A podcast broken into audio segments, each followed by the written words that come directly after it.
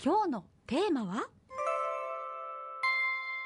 楽しもうとしていますか？というお話です。楽しもうとしていますか？ですね。はい。ちょっと変わったテーマですよそうね。なんです。あの、うんコロナ禍で人間の楽しみが随分様変わりしてしまいました。ストレス解消といっても、ストレスってどう解消するんだっけっていうのが正直なところという方も多いのではないかと思いますよ。うん今日は私も最近知った今ここケアというサイトを紹介しながらもう一度楽しむことを考えていきたいと思います。もしよかったら紙とペンを用意して聞いてください。うん、先生が先日予告のあところでですね、、はいい方法を見つけたとおっしゃいました。これはどういうことなんでしょうか？いいストレス解消の方法だということなんですが紙とペンで。そうあの紙をねペンでバスッと突き破るとかそういうことではないです。それも一つのストレス解消ですけどね。後でね実際紙とペンが必要なタイミングで声かけますけれどそこに至るまでのお話をしていきましょう。はい了解いたしました、はい。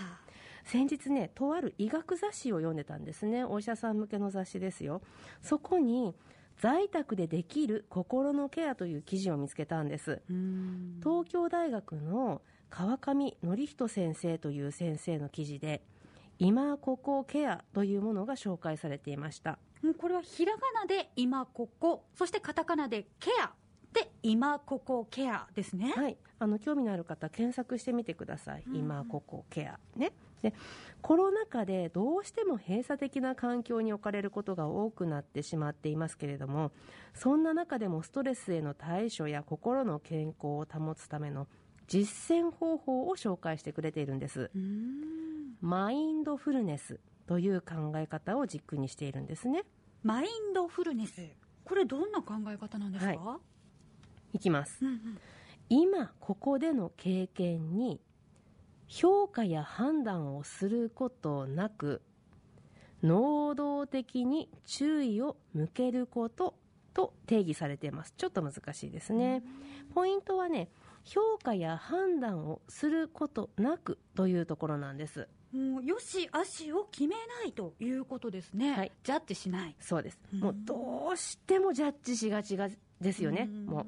特に仕事もが仕事が絡むともうすぐ良し悪しを当てはめたくなる、私もそれが自分の悪い癖だって自覚してるんですけど難しいのは分かるんですけれども。うん。これ仕事に限らずとも分かりますね。あ今こうすればよかったのにとかあこれはこれでよかったなとか、うん。もう自然に自分の行動をジャッジしていますよね。本当にねそれが、うん。まあ良しの時もあるんでしょうけども、うん。足の時って結構立ち悪いんじゃないかなって、はい。でジャッジはしないんですけど気づきは欲しいんですよ。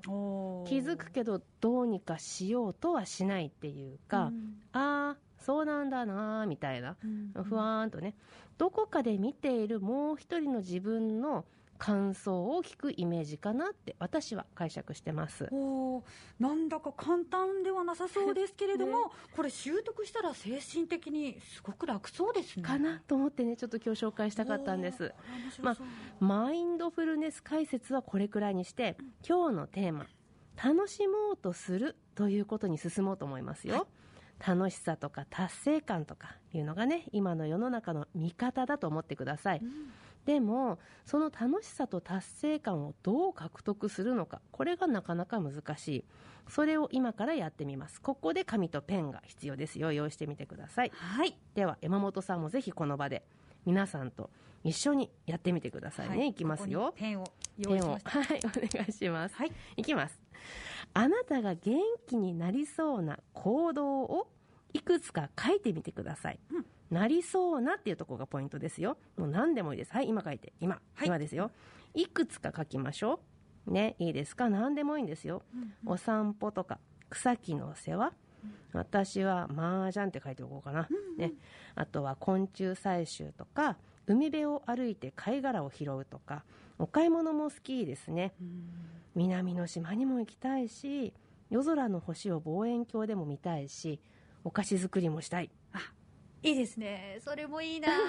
よし私も。書けた。書けましたはい、大じゃあ丈夫です。山本さんには後で発表してもらいます。はい。次です。次のステップですよ。今書いた行動ですけれどもこれを楽しさ達成感実行しやすさで評価していってみてください、ね、楽しいのはどれかとか達成感を味わえるのがどれかなとかあこれなら簡単にできるわっていう実行しやすさそんなので評価していってみてほしいんです。でその中から特に手軽に実行できそうなものを一つ選んでみましょう、ね、はい今選んでみてください。はい。えーっとね、私のやつ言ってみますけど私さっき南の島に行きたいって書きましたけどそれはちょっと手軽ではないですよね、でお菓子作りもいいけどバターあったっけな小麦粉あったっけなちょっと冷蔵庫の中よくわかんない、ねまあ、見に行けよっていう話なんですけど。で海に行くのも、まあ、いつも言ってるけどちょっと最近遠いしな昆虫採集なら、まあ、その辺歩くだけで見つかるかもしれないからいいかなと思ったんですよね、うんうんうんうん山本さんどうです？発表できます？はい。私は、えー、1はい。ディズニーランドに行きたい。はい。2魚介類をお腹いっぱい食べたい。はい。3これはね、まあ、うん。苫小牧くらいからスタートして、富良野を通って、うんうん。知床までドライブしたい、ああドライブ好きですもんそうねなんです、いいですね。まあですね。あのーどうですか？あそうだこれだったら、うん。魚介類をお腹いっぱい食べたいっていうのが手軽にできそうです、うん、買いに行くのも楽しめるかもしれないし、そうですね。お料理もね得意ですからね、ええ。いいかもいいかも、はい。じゃあ次にこの選んだ行動を実行する計画を立てます。おどうやって実行するか。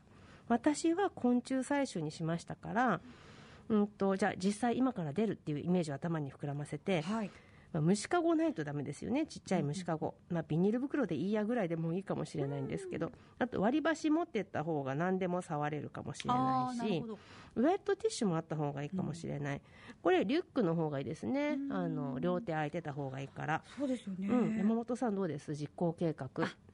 はいもうこれはこの放送が終わった帰り道にでも すぐスーパーでお買い物すればもうね。実現できそうです、いやいいと思います、はい。でここでポイントなのは私にとってのお菓子作りは冷蔵庫の中見るのすごい面倒くさいなって思ったけど山本さんはこうやって楽しめるんですよね買うところから。はい。で、ね、料理し慣れてるからしっかりちゃんとお家にも揃ってるだろう 食いししん坊なだけなんですけどね。ですよねそういうのね。ででは今日お聞きの皆さんはこの放送を聞いた後ぜひその行動をしてみてください。うん。本当に行動するの。いい？計画するとできる気になってきているはずなんですよ、うん。でそして大事なのはその後です。はい。